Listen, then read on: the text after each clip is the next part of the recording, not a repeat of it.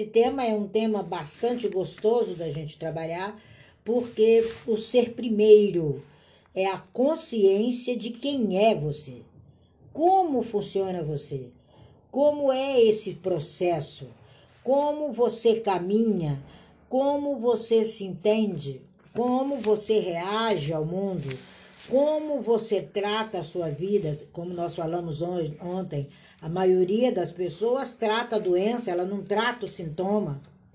Então, quando nós nos propomos as alternativas adiante da gente, a gente procura ver o melhor de dentro para fora. Não tem como você ser o primeiro se você não tem uma noção do que é melhor.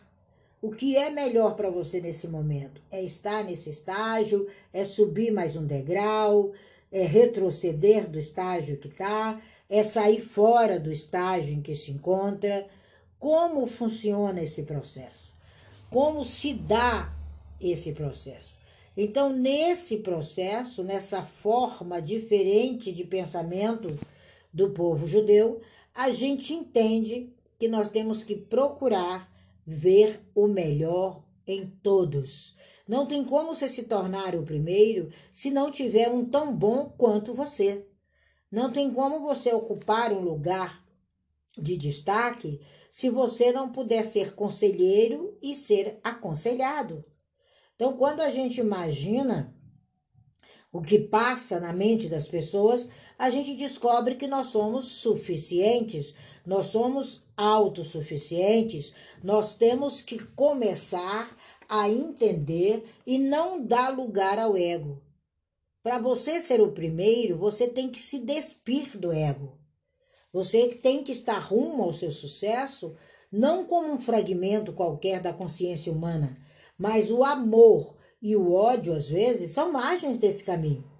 E se você não souber lidar, no mínimo, com esses dois elementos, você vai viver um mundo de tristeza e não um mundo de sucesso. O amor, ele caminha não para criar coisas efêmeras ou momentâneas, ele perpetua o seu estado de sucesso. É ele que faz com que aquele povo tão pequeno diante de tantas grandes nações em número, ele deixa apenas viver o presente. Não existe futuro. E o passado ele é para ser deixado no passado. Às vezes, no seu caminho, você começa a criar sofrimentos no seu presente, porque você ainda não deixou de viver os sofrimentos do passado. Então, essas bases, elas não podem funcionar na sua vida enquanto cabalista. O cabalista só tem presente. O cabalista só vê o presente, porque o amanhã a minha mente tem 68 milésimos de segundos, que antes eu pensava que era segundos, e não são mais. Há quatro anos a física quântica comprova isso ali na América, milésimo de segundos para trazer à luz aquilo que você acabou de pensar, aquilo que você acabou de dizer, aquilo que você acabou de cocriar. Então, a não aceitação do sucesso a resistência ao belo, a alegria é o que faz você ser o segundo, terceiro, quarto ou quinto.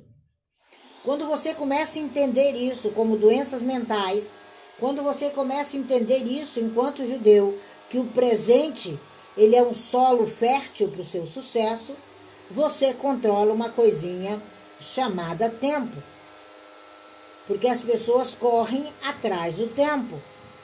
Você começa a entender que o seu tempo é agora. O seu tempo é nesse exato momento, que são 10 horas e 8 minutos no Brasil, pelo menos no meu relógio. É esse o tempo. E o tempo do futuro amanhã são 10 horas e 8 minutos. E o tempo do passado são 10 horas e 8 minutos. Quando você percebe disso? Quando você vivencia isso, você vive o tempo certo.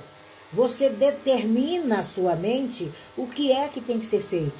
Você não é mais escravo da sua mente. Você dirige a sua mente. Você deixa de ser escravo daquela mente tacanha que te leva para o fundo do poço toda vez que você lembra do ex. Você deixa de ser escravo daquela mente que disse para você que você era gordinho e não podia jogar basquete. Você deixa isso para trás. Isso não te envolve mais. Isso não faz mais parte do seu eu.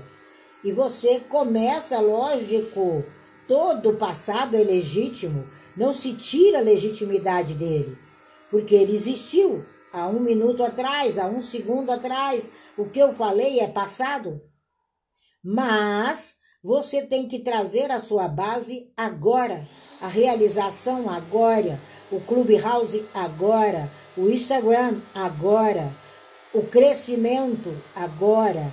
Então, é essas as ferramentas nesses 30 dias. Nós vimos ontem a importância do autoconhecimento. Hoje a gente está vendo a importância desse autoconhecimento aplicado, que nada mais é do que ser o primeiro. Então, tanto o sofrimento, ele é uma arma poderosíssima em nível de destruição. Por quê? Porque você vive um presente fútil, um presente inútil. Quando você vive o passado e o futuro constantemente, você provoca sofrimento emocional no seu corpo. O primeiro lugar que isso vai trabalhar é no seu corpo. A neurociência explica muito bem o sofrimento da alma e a lama jogada no seu caminho do sucesso. São esses três pilares que você tem que abolir. São esses três momentos que você tem que sonhar alto. Quando o homem caminha para a Lua em 1969, ele sabia que estaria praticando um dos maiores feitos da humanidade. Ele teria que descer uma escada, caminhar na superfície lunar Aí eu entendi que para caminhar naquela superfície eu precisava de equipamentos especiais. E para ser sucesso, você precisa de equipamentos especiais, com mais detalhes, com mais atenção, com mais leveza, com mais alegria. Nada é tarde demais. Então, quando você é, pega uma criança e diz a ela vai até ali, ela vai sem nem questionar. Muitas vezes ela olha para você e sai correndo e você corre atrás e diz: Espera aí, espera aí, espera aí. Assim é você no caminho do seu sucesso. Não fique mais irritado. A espécie humana precisou sair desse planeta para aterrizar em um novo mundo. E nós tivemos outra ida à Lua agora em 2020. Nós fomos à lua do desespero. E a gente esqueceu que bilhões de dólares são gastos nesses empreendimentos, mas não conseguiram combater o vírus. Os bilhões de dólares que foram gastos na NASA não descobriram a essência e o que estava por vir. Não imaginavam que o Covid-19 viria na potência que veio. Eles não tiraram a fome da ciência, eles não conseguiram combater a fome do conhecimento, porque se aplicasse nessa fome, com certeza nós teríamos consciência que o vírus é total falta de vitaminas e de coisas tão basilares no nosso organismo. E que pegou todo mundo de surpresa e começou a matar, lógico, a melhor idade porque a melhor idade sempre foi esquecida na nossa sociedade. Né? Tirando fora o Japão, sempre foi esquecido em nossa sociedade. Então, esse despertar desse sonho, sabe, aquela foto do seu álbum, é você o primeiro, é você que está nela. É você que cocria sua realidade, é você que combate a sua fome interna. Eu posso ter recursos, eu posso lhe ajudar nessa caminhada. Mas quem caminha junto ao pódio são as rebecás da vida. Quem caminha junto ao pódio é você, junto ao seu pódio, para ser o primeiro. Esse é um dos pontos importantíssimos da. E aí, Luiz querido, tens algo para nos ajudar? Não sei se você está podendo falar nesse exato momento. Aloha, minha grande amiga Tina, Juliana, todas essas almas lindas que estão aqui dedicando o bem mais precioso que é o tempo. Eu sou Luiz César e eu sou o caçador do amor próprio.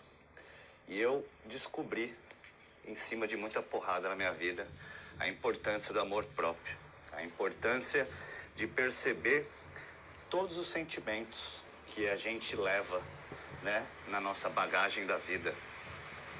O passado, como a Tina falou, realmente ele é passado, ele é só uma referência, ele é só um retrovisor que a gente olha. O passado é algo que eu só tenho a ter orgulho. As cicatrizes, elas estão no meu corpo, de todas as dores e machucados que eu fiz para mim e também que as pessoas fizeram para mim.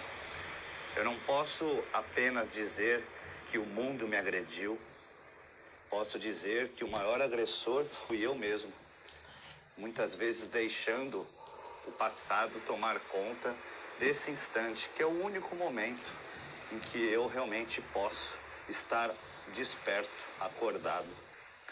Hoje aqui em Floripa, o céu tá tão lindo, o sol radiante assim, deixando o mar dourado. Eu olho minha cachorra aqui no sol e eu percebo que isso é sucesso.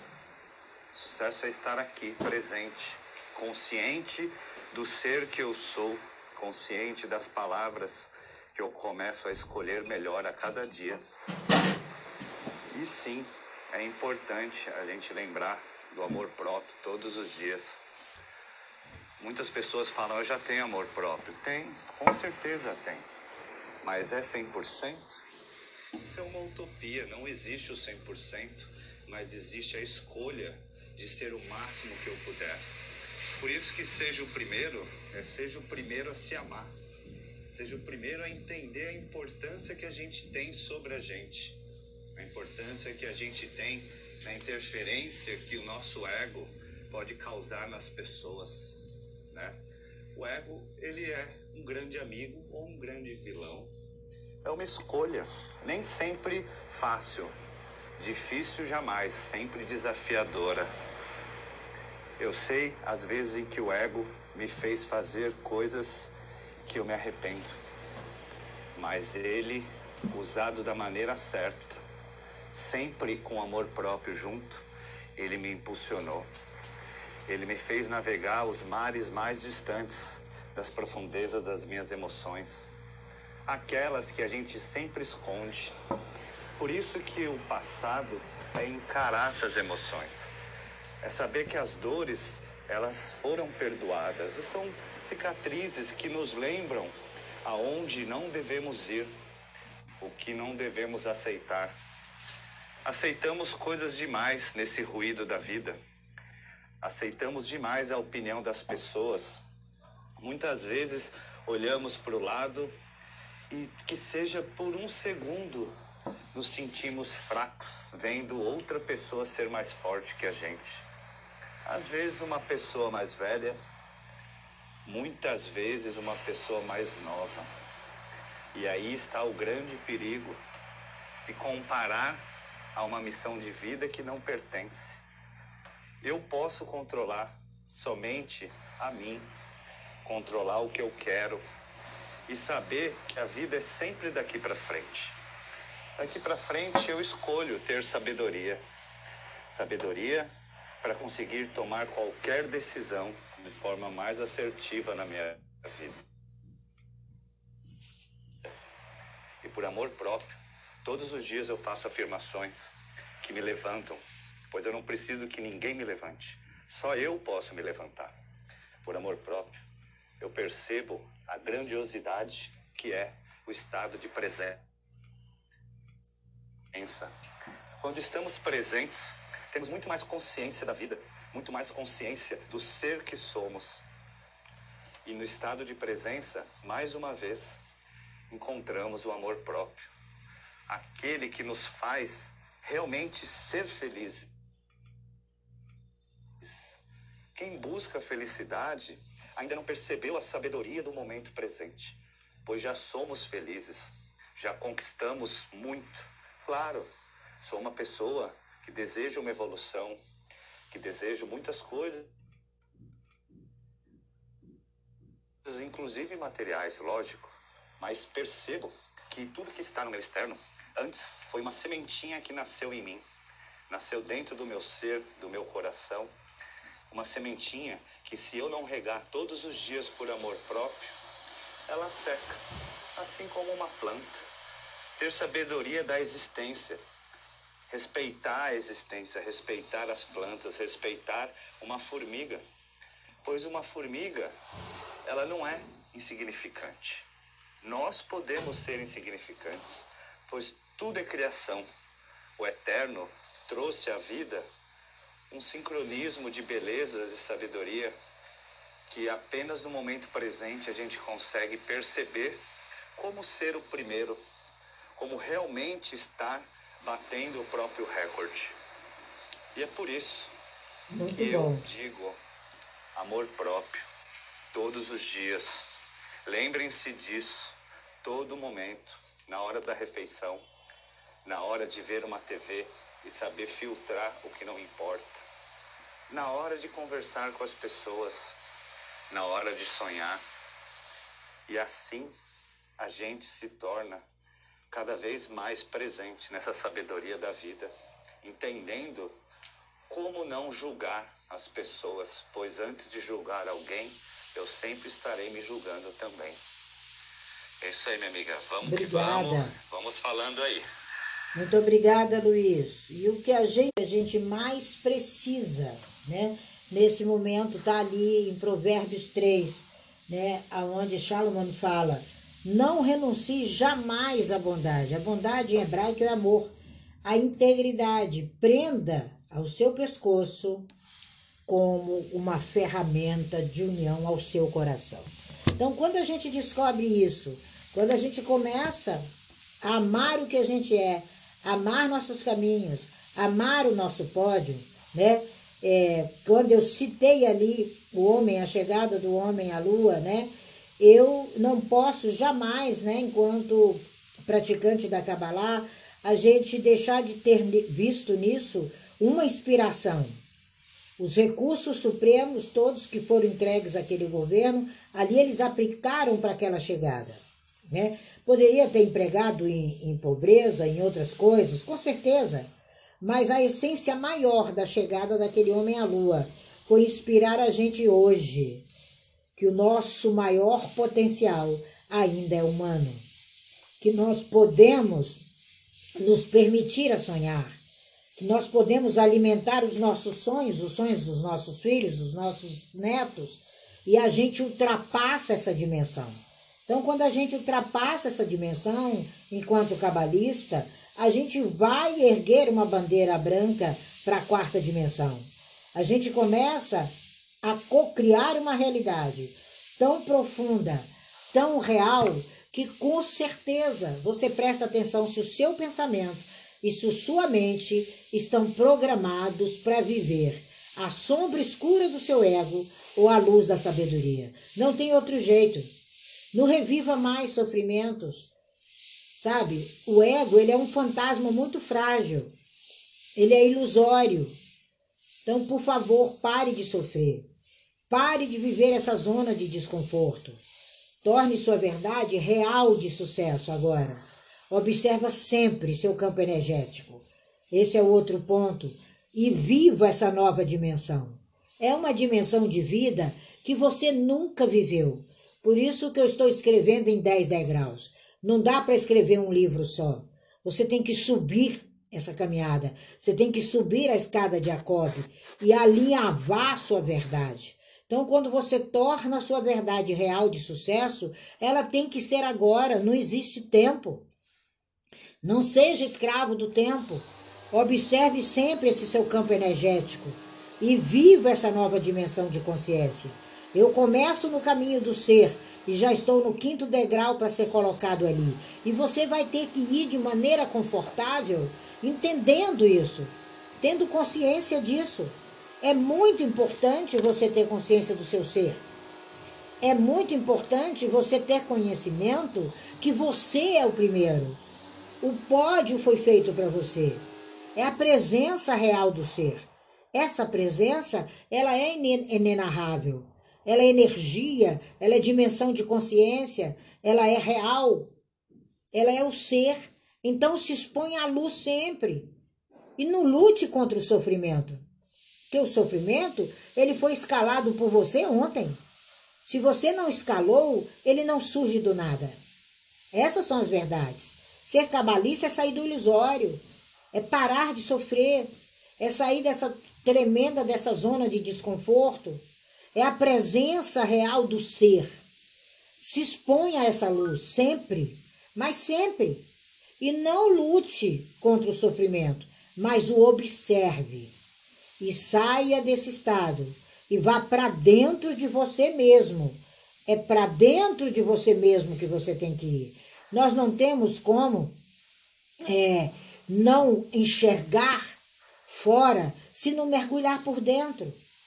Você tem que se expor à luz sempre.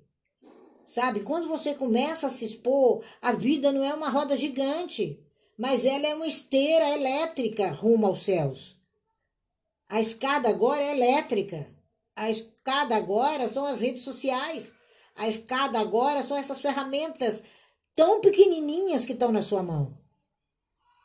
E você descobre isso, quais são as suas verdadeiras vibrações internas, o que, que é necessário para esse seu padrão mental, como é que você vive esse seu padrão mental, como é que você segue adiante, quais são as oportunidades que você se dá.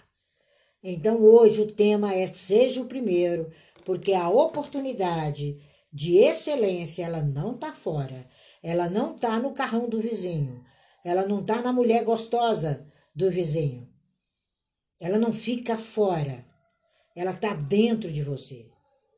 São 10 e-books que vão mudar a trajetória. Eu falei, eu não vou parar no Brasil sem mudar a trajetória do povo. Isso é uma determinação. Isso é um projeto. Isso requer tempo. Isso requer anos de estudos. Você não pode falar daquilo que você não conhece. Então, essa fonte milenar, no mínimo, vai fazer você obter informações preciosas judaicas, informações preciosas de você, que estão aí dentro há milhares de anos e aplicadas há milhares de anos. Não tem nada novo na Kabbalah. Eu não conheço a Kabbalah, então você não conhece Deus. Eu nunca ouvi falar do poder das palavras, então você continua sem conhecer Deus. Porque com certeza sua vovó falou disso. Um dia você viu sua avó com um terço na mão. Mas você olhou para aquele terço e nem entendeu o que, que levava o terço dela na mão. Eu nunca ouvi falar disso. Eu me admiro quando as pessoas abrem a boca para dizer, falo, gente, elas não conhecem o eterno. Elas não conhecem aquela simples frase que quando você aprendeu a falar, com certeza ali na escola te disseram, haja luz e houve luz. Em algum momento da sua vida você escutou isso. Isso é Kabbalah. Isso é Talmud. Isso é Zohar. Isso é Taná. Isso é Torá. Então pare com isso. Busque dentro de você os seus resultados. Ser cabalista é isso, é se atrelar aos códigos. Ontem eu conversava isso com o Luiz, é atrelar aos códigos. Faça uma análise do seu DNA. Procure entender pelo menos o que significa DNA. Por que fazer um exame desse? Será por que, que os judeus fazem antes de casar? Será porque você faz quando a criança nasce? É para conhecer o que ela traz dentro dela, o que é formado dela, que diamante é esse? Então, ser o primeiro é reformatar o seu computador. E você é esse computador. Não existiria computadores se não existisse o eterno. Não existiria computadores se não existe o ser humano. Então, a partir dessa escola de conhecimento, você descobre aonde estão suas limitações e como lidar com ela. E como, principalmente, utilizar o poder das palavras. Ser primeiro é mudar vocabulário.